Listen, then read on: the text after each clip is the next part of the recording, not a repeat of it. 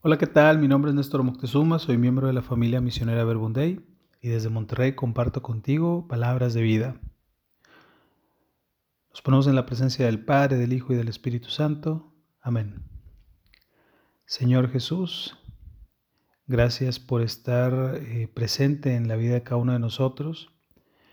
Gracias por este día, por todo lo que, lo que conlleva y lo que va a llevar.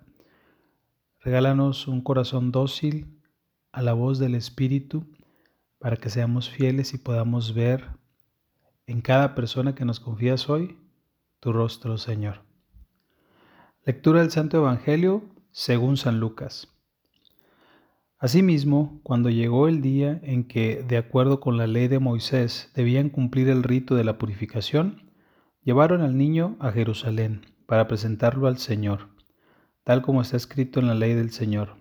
Todo varón primogénito será consagrado al Señor. También ofrecieron el sacrificio que ordena la ley del Señor, una pareja de tórtolas o dos pichones. Había entonces en Jerusalén un hombre muy piadoso y cumplidor a los ojos de Dios llamado Simeón. Este hombre esperaba el día en que Dios atendiera a Israel, y el Espíritu Santo estaba con él le había sido revelado por el Espíritu Santo que no moriría antes de haber visto al Mesías del Señor. El Espíritu también lo llevó al templo en aquel momento.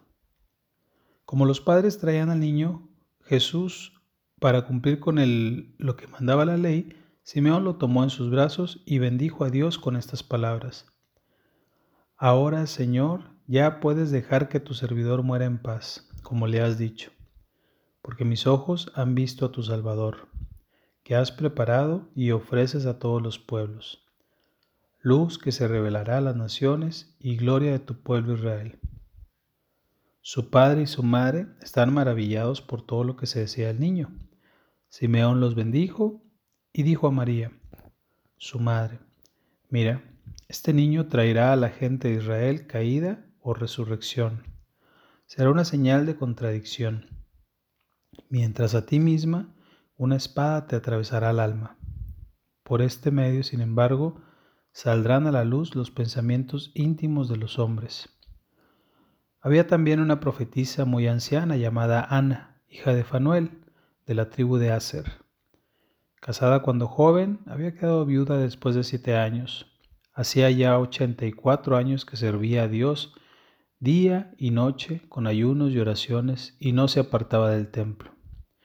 Llegó en aquel momento y también comenzó a alabar a Dios, hablando, hablando del niño a todos los que esperaban la liberación de Jerusalén. Una vez que cumplieron todo lo que ordenaba la ley del Señor, volvieron a Galilea, a su ciudad de Nazaret.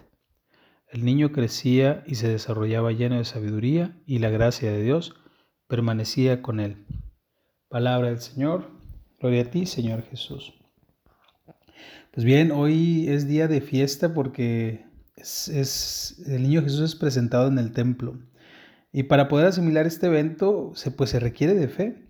La fe de la que ayer nos hablaban, esta fe que, que nos enseña a confiar y esperar el milagro, porque cada uno de nosotros así lo creemos. Y este milagro tiene rostro, tiene nombre y es Jesús. La liturgia de hoy pues nos presenta en el Evangelio de Lucas 2, de los versículos 22 al 40, la primera vez que Jesús es presentado en el templo y, los acontecimientos alrededor de, esos momentos, el, hecho de, Simeón que se le aparece a los papás, después la profetisa, esta Ana que, empieza a hablar de, Jesús, que, es el, el liberador de, Jerusalén, y bueno, todo esto alrededor, ¿no? Por un lado, Simeón, una persona de edad avanzada que reconoce al Mesías. Imagina la fe de aquel creyente que con ver al pequeño, a ese niño envuelto en, aquel, una sabanita o algo, ¿no? Recién nacido, eh, vio a Jesús y creyó que delante de él estaba el Salvador. ¿Qué pasaría si nosotros viéramos en nuestros hijos el rostro de Jesús. Y si viéramos detrás de aquel alumno a otro Jesús, ¿cómo viviríamos?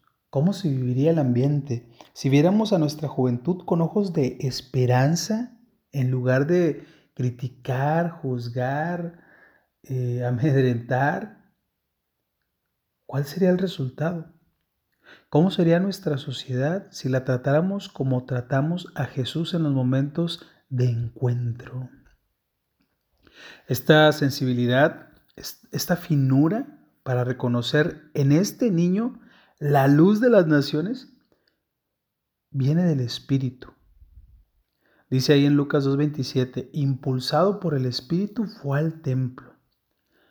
Simeón, si bien era un fiel servidor de Dios, también era muy, muy sensible, muy dócil a las insinuaciones del Espíritu. Y el Espíritu le dijo, oye, órale, vamos al templo. Y él accedió, vamos.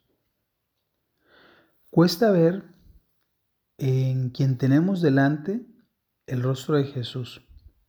Porque como seres humanos nos dejamos llevar por nuestras, pues nuestras emociones, nuestros, eh, no sé, el estado de ánimo en el que estemos viviendo, pasando, donde nos encontremos, ¿no? Pero si somos dóciles a las insinuaciones del Espíritu y nos dejamos impulsar por Él, podremos ver lo que vio Simeón. Ver en el otro a este Jesús. Eh, este, este amor que viene a darle una vuelta al mundo, Veía también a los, a los papás, ¿no? Cuando que estaban asombrados por lo que les decían de su hijo y estaban, no sé, o sea, imagínate, dos papás primerizos llegan al templo haciendo lo que marca la ley y pues bueno, lo reciben, oye, a ver, déjame tomar a tu hijo en, brazos y, y, empiezan a decirle todas estas cosas, eh, ahora Señor, ya puedes dejar, dejar que tu siervo muera en paz, como lo has dicho, porque mis ojos han visto a tu Salvador y, oye, como papás, ¿cómo, te vivirás esos momentos cuando están em, pues echándole flores a tus hijos, ¿no? Ahora, si esas palabras de aliento, de esperanza, de, de alegría, de confianza fueran dirigidas hacia ti, ¿qué evocarían en ti? ¿Qué evocan? Y si esas mismas palabras tú las dijeras para alguien más, para una persona, algún compañero, algún amigo, alguna persona que inclusive no conoces, que seas capaz de poder ver en el otro el rostro de Jesús, que seas em, lo suficientemente abierto, abierta, para poder reconocer en tu hermano, en tu hermana, que también se gesta la vida de Jesús, independientemente si piensa igual que tú, si tiene tus mismos ideales, independientemente si tiene tus mismos valores, si cree lo mismo que tú crees. Por eso la invitación del día de hoy es avivar nuestro espíritu, invocándolo e invitándolo a ser nuestro guía, a ser nuestro coach de vida, a ser nuestro mentor, porque no sabemos cómo pedir ni qué pedir, pero el Espíritu lo pide por nosotros, Romanos 8:26. Que sea Él quien nos impulse a salir de nuestro ensimismamiento y nos lleve, como a Simeón y a Ana, a anunciar la liberación de su pueblo.